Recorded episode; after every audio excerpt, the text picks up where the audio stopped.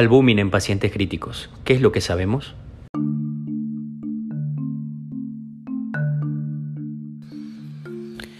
Espacio Crítico proporciona un sitio de interés para los apasionados de la medicina en los cuidados intensivos. Soy el doctor Osvaldo Bolaño, su anfitrión. Bienvenidos.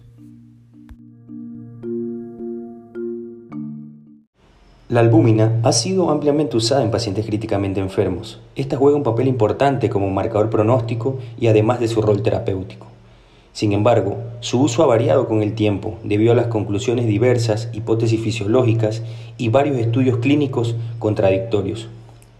Abordaremos en este espacio algunos escenarios de interés y contradictorios para el uso de albúmina.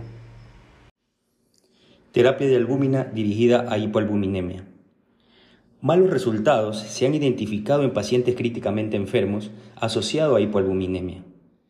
En el ensayo SAFE, el mismo que comparó la reanimación con albúmina humana al 4% versus solución salina, no mostró diferencias en la mortalidad independientemente de la concentración basal del paciente en los análisis secundarios. Encontramos resultados similares en pacientes con, en sepsis en el estudio Albios, el cual demostró que la administración de albúmina al 20% para mantener una concentración sérica igual o mayor a 30 gramos no mejoró la supervivencia hasta los 90 días.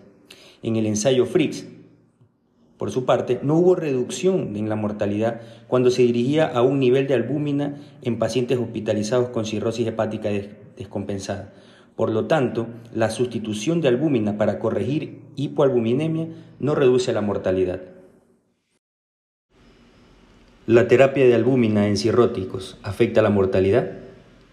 Los subgrupos de beneficio son específicos en pacientes cirróticos.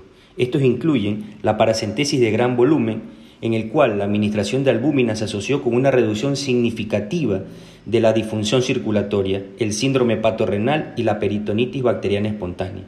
Cabe recalcar que no se encontró ningún beneficio en pacientes con infecciones diferentes a peritonitis bacteriana espontánea. Albúmina en la reanimación. El papel de la albúmina en la reanimación aún se debate. Aunque fisiológicamente la albúmina se distribuye en el espacio intravascular, el 5% de ésta se filtra por hora en el espacio extravascular, lo que se conoce como tasa de escape transcapilar, dando un tiempo de distribución aproximadamente de 15 horas. Cabe recalcar que la tasa de escape puede ser mayor en pacientes con inflamación sistémica, las propiedades antiinflamatorias, antioxidantes y su confinamiento intravascular más largo de la albúmina lo vuelven una terapia prometedora en pacientes con margen estrecho a fluidos de gran volumen.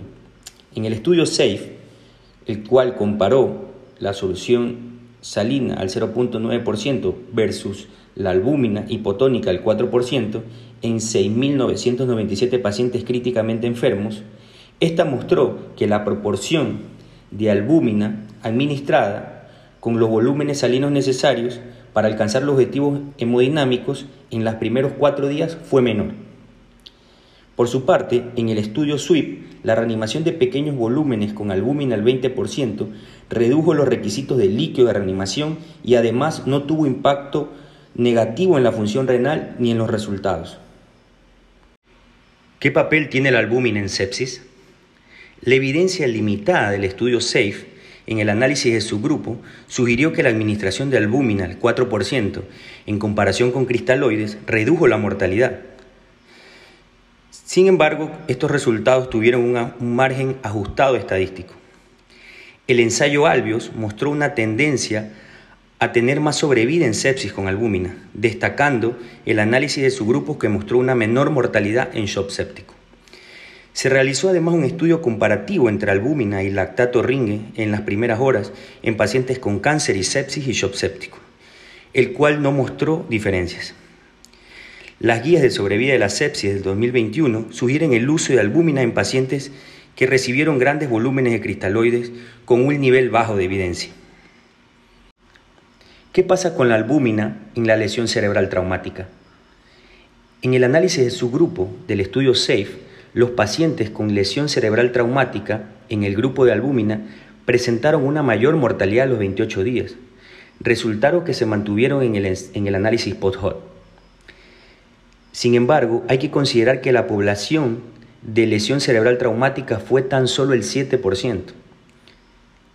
El 6 TBI evaluó la albúmina versus solución salina en una población específica, es decir, lesión cerebral traumática, demostrando una mayor tasa de mortalidad en el grupo de albúmina en TBI grave y menos resultados favorables.